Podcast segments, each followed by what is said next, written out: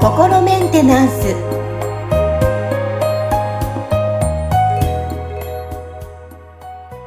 はい皆さんいかがお過ごしでしょうか？心メンテナンス本日もアシスタント三上恵と気候ヒーラーの吉村隆二です。はい吉村さん本日もよろしくお願いしますよろしくお願いします。えーね、えーメッセージを取り上げてお話ご紹介していきます。えーまずは、ハンドルネーム、はっこさんから来ているメッセージ読み上げていきます。はい。えー吉村先生、こんばんは。あ、今すいません、メッセージなので、はい、こんにちは、かうんな。はい。えーいつも公開セッションありがとうございます。えー少しずつ、えー自分もクリアリングされているような気がします。ありがとうございます。質問なのですが、吉村先生は愛のない人、魂についてどう思われますか、えー先日、心の整理のために亡くなったママ母の霊視をしてもらいました。うんうん50年ほどお母さんと呼び、父よりも長い年月親子でありましたが、えー私の離婚を機に10年ほどお互いに連絡を絶ち、そのまま3年ほど前に亡くなりました。うんうん霊視をしてもらった方に、私に対してだけでなく、誰に対しても愛を感じられない方だったと言われ、えー私もずっとそう思ってはいたのですが、人には言えずにいたことで、えー私自身がママ母に対して感じていた虚しさの理由を言い当ててもらえた気がしました。私にとっては愛とか情とか信頼が人として一番大切なものだと思っているので、やはり愛のない人をジャッジしてしまう自分がいます。愛がないというのも単に個性なのでしょうか。えー吉村先生にクリアリングしてもらうと、愛という要素が、要素が持てるようになるのでしょうかうんえまた、倫理転生すると、えりーまた、転生ですあ、あすみね。ません。輪廻転生すると、えーまた愛という要素を持つことができるようになるのでしょうか、えーうん今の世の中はやはり親子の愛は当たり前という共通認識の中で、愛のない親に苦しめられている実の子供もたくさんいると思います。うんうん愛のない人、魂と親しい縁を持った人はどう対処したらいいのでしょう？そういう人は人の中の立ち回りもうまくサイコパス的な要素も持ち合わせているような気がします。えーうんご意見聞かせてくださいと、はい、来ていますね。ああ、なるほどですね。あの、とてもこれは、なんか、あの、良い題材ですよね。こうの、ん。はいはい。あの、まあ、ただ、その、あれですね、なんかこう質問でね、その、なんかこう愛のない人についてどう思われますかっていう質問なんですけど、はいそ。の、このことに関して、そのなんかまず、まず端的に、その答えをするとですね、その、愛のない人っていう、その捉え方自体がずれてるんですよね。その、愛っていうのはあったりなかったりするものではないんですよ、本当は。その、うんっていうのが、その、まあ、人とか魂そのものが愛でできてるんですね。で、だから、そのね、なんかその、まあ、原料みたいなものですよ。なんか、その、こう、な、なんでしょうね。あの、この、えっ、と、木造住宅が木でできてますみたいなものと一緒で、そはい。の、魂は愛でできてますっていうことなんですね。そうすると、その、その魂が、に愛があるかないかって、んその魂が愛でできてるのに愛がないっていうことはまずありえないんで、うんそういう意味では、その愛のない人とか、愛のない魂っていうもの自体が本当は存在してないんですね。うん。で、じゃあなぜそういう風な振る舞いをする人とか、そう見える人がいるのかっていう話になってくるんですけど、はい。これは、要はその、愛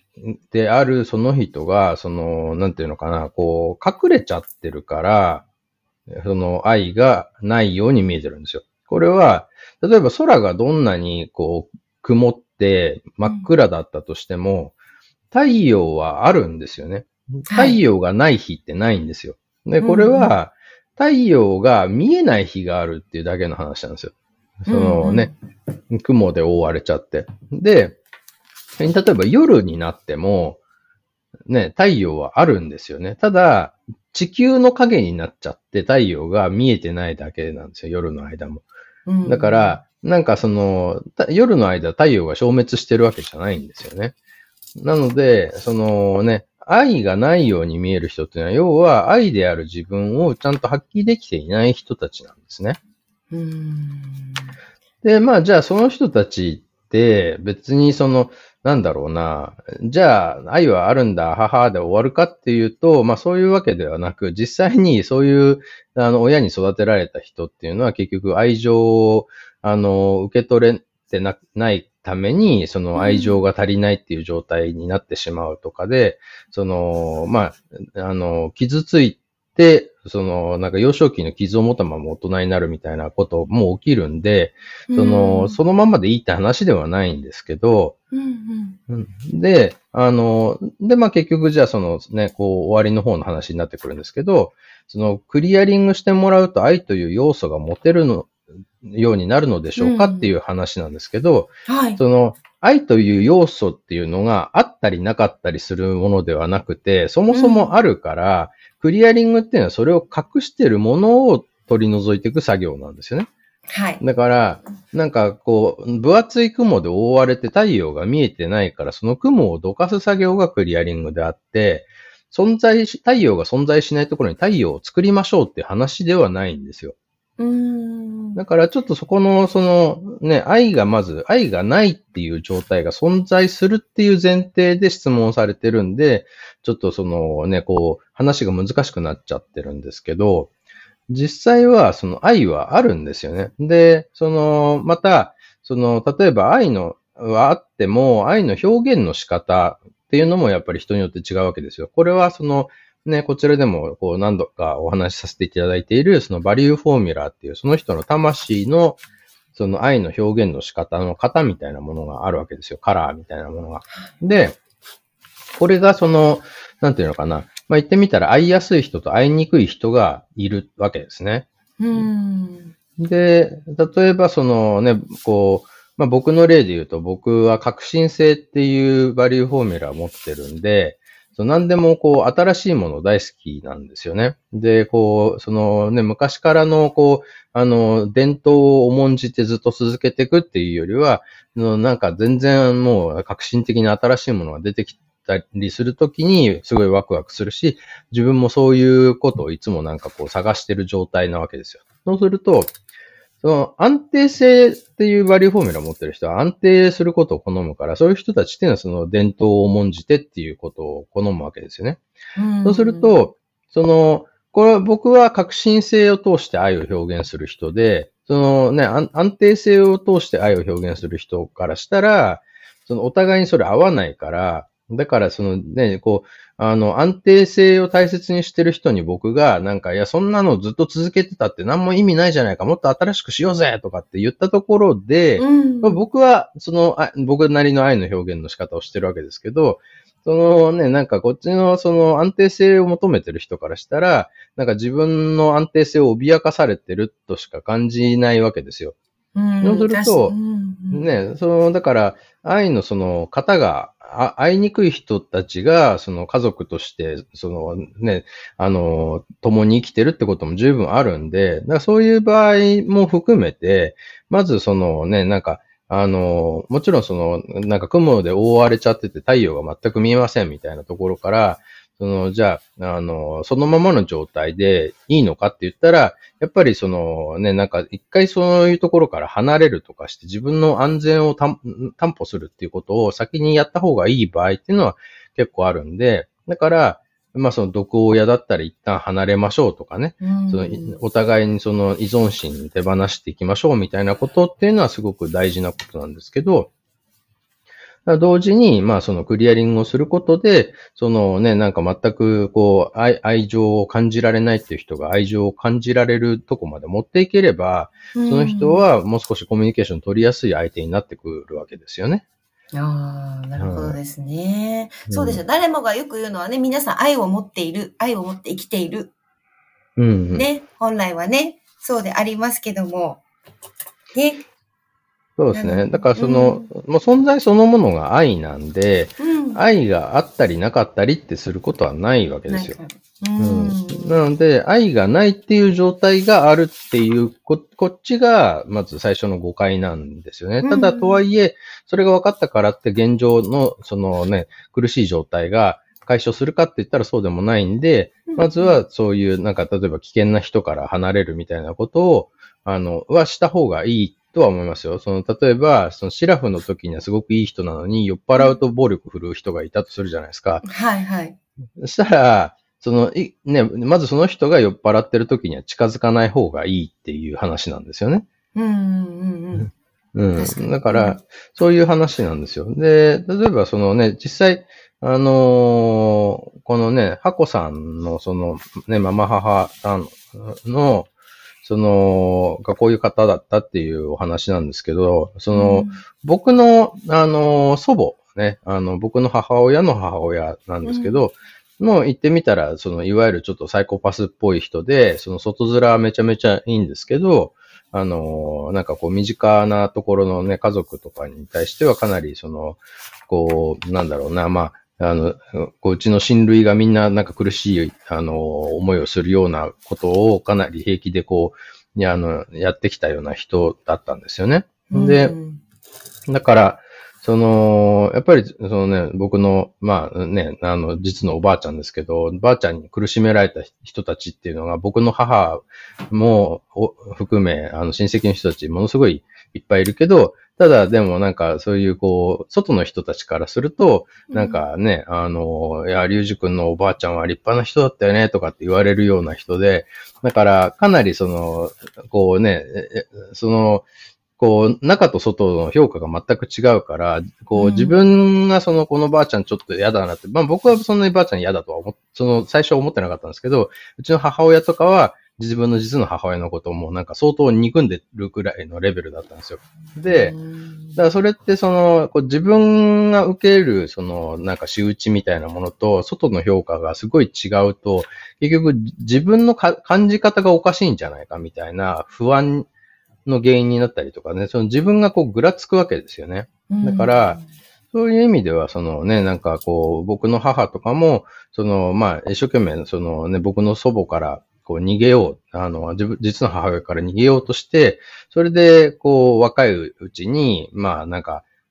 なんだろうな、まあ、ちょっとあんまり後先考えずに、あの、結婚してしまって、でも結局、そのね、結婚した相手、僕の父ともうまくいかなくなって別れたりとかっていうようなことも起きているんで、うん、あの、本当に、なんだろうな、こう、いろんな人がね、不幸になっていっちゃうような原因っていうのが、あの、作られてるんですけど、ただとはいえ、これもだから僕のばあちゃんが邪悪な人間だったわけではなくて、うん、僕のばあちゃんがなんかすごくそのいろんなブロックに支配されて、その、